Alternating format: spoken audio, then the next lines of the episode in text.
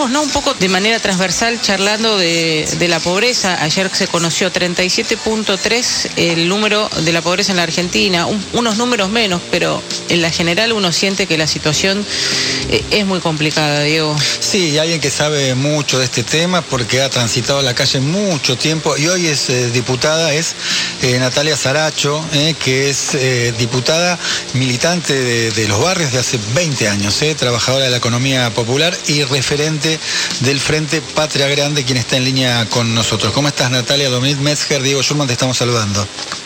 Hola, buenos días, ¿cómo están? Bien, bien, bien. Bueno, hablamos un poquito de los números de, pobreza, pero claro, queremos tu perspectiva, ¿no? Que has estado en la calle durante muchísimo tiempo.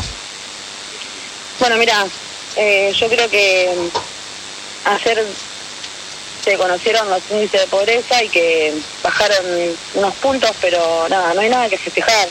Yo creo que, que en este momento donde los alimentos están incontrolables, donde está imposible acceder a los alimentos, que el kilo de pan vale 300 pesos, eh, nada, es otro termómetro en el barrio, ¿entendés? Para nosotros los índices de pobreza no son números, son personas que la vemos, son pibes que lamentablemente se quedan sin la posibilidad de poderse planificar a largo plazo, ¿no? Ayer estaba viendo también que hay más de la mitad de los de, los pibes que están debajo de la línea de la pobreza. Y para nosotros eso implica la falta de oportunidades, un pibe que no está alimentado, un pibe que no hace a poder tener una vivienda, un pibe que no sea que los padres puedan tener un trabajo y que garantice la educación. Y eso son falta de oportunidades que después los vemos reflejados en cómo impacta, ¿no? En la desigualdad y en toda la falta de derechos que implica.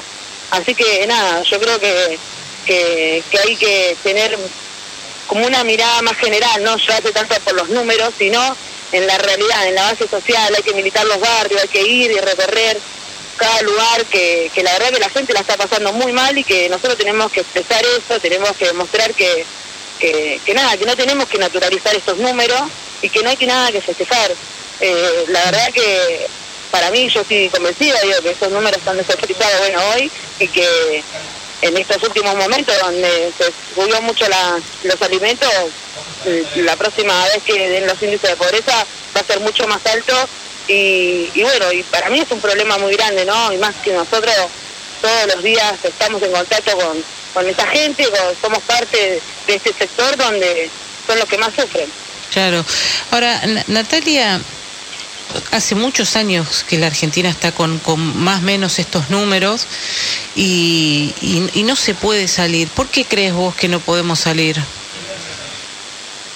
Y yo creo que, es un problema también de, de los mercados y los monopolios que nosotros hacemos que, que nada, que se generen nuevos puestos de trabajo, que se reconozcan los trabajos, pero es incontrolable los precios. Ellos se aumentan por la duda que aumenten las cosas pero después en la realidad no vuelven a bajar si no aumentan, ¿entendés? Entonces, hoy es imposible llegar a una canasta básica. Hoy alguien que tiene un, sueldo, un trabajo nada más o menos registrado, eh, se lo come la canasta básica. No llega, no llega. ¿Pero por qué? Porque los alimentos están incontrolables. No hay una regularización de eso, no hay una garantía de que sea prioridad que la gente eh, pueda acceder a los alimentos, que es un derecho que tiene que ser un derecho universal, ¿no? Eh, Natalia, bueno, vos eh, sos eh, impulsora de la primera cooperativa cartonera, yo decía, ¿no? Conoces bien la calle hace mucho tiempo. ¿Cuál es el pálpito que tenés? ¿Qué hablas con tus, con tus amigos que están cartoneando? ¿Qué, ¿Cuáles son las vivencias? ¿Qué te dicen sobre la actualidad? Mira, la verdad que estamos en una situación muy difícil. yo lo expresaba el otro día ¿no? en, en el recinto cuando estábamos discutiendo el acuerdo con el fondo que, implicaba que tener al fondo nuestro país. Y bueno, yo estoy convencida de que esto, eh, nada, van a venir momentos difíciles y lo estamos viendo, lo estamos viendo eh, en la vida real, ¿no? El termómetro social que tenemos en los barrios es totalmente distinto a lo que muestra la tele eh, y lo vemos también en la calle, digo, muchas familias que empezaron a, a nada, a ir a buscar un sustento con un cartón, a, no sé, a los basurales a cielo abierto. Yo creo que es muy difícil, por eso nosotros tenemos que tener una mirada de expresar la realidad social que tenemos hoy, pero también una propuesta. Yo creo que este año tenemos que recuperar la posibilidad de poder planificar, de poder pensar qué vamos a hacer cómo vamos a hacer para organizar los 4.400 barrios populares que tenemos, cómo vamos a hacer para crear puestos de trabajo y, reconocer lo que ya están, crear nuevos lotes, digo, pensar en, en cómo vamos a hacer en la positiva, ¿no? Yo creo que pensar un salario básico universal que tiene que ver justamente, justamente con esto, con garantizar que la gente pueda comer, que va a llegar más de 9 millones de personas. ¿Por qué? Porque de los 18 para abajo están contenidos en la UAT, de los 65 para arriba en la jubilación, bueno, hay más de 9 millones de personas que están en edad laboral, que no tienen un ingreso y que eso lo dejó en evidencia la pandemia, ¿no? Y la verdad que en este momento, donde tuvimos una crisis mundial sanitaria, económica también, eh, tenemos que pensar realmente que los sectores y los, últimos de la fila ya no se le puede exigir más. Entonces tenemos que salir con una propuesta eh, positiva por arriba también de esto, que creo que es muy importante lo que sacó el ¿no? Eh, con Cristina, que es pensar cómo vamos a hacer para pagar la deuda y, que, y quiénes van a hacer.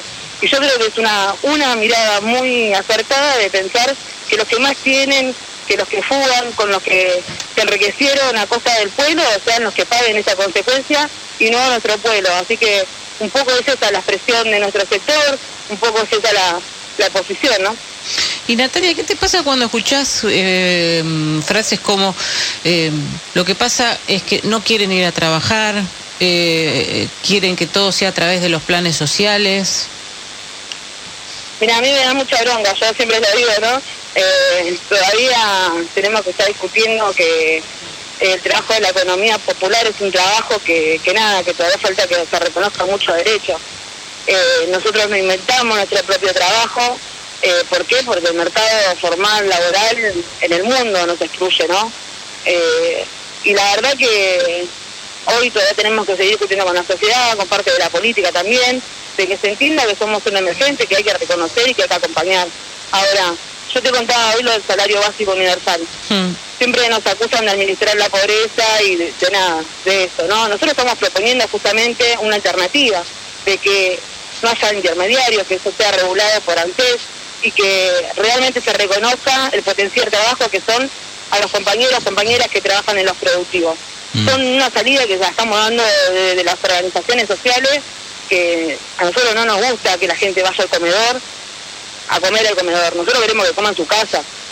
Nosotros no nos gusta que estén repletos de menores eh, pidiendo laburo en las cooperativas. No, queremos que los pibes estén en la escuela.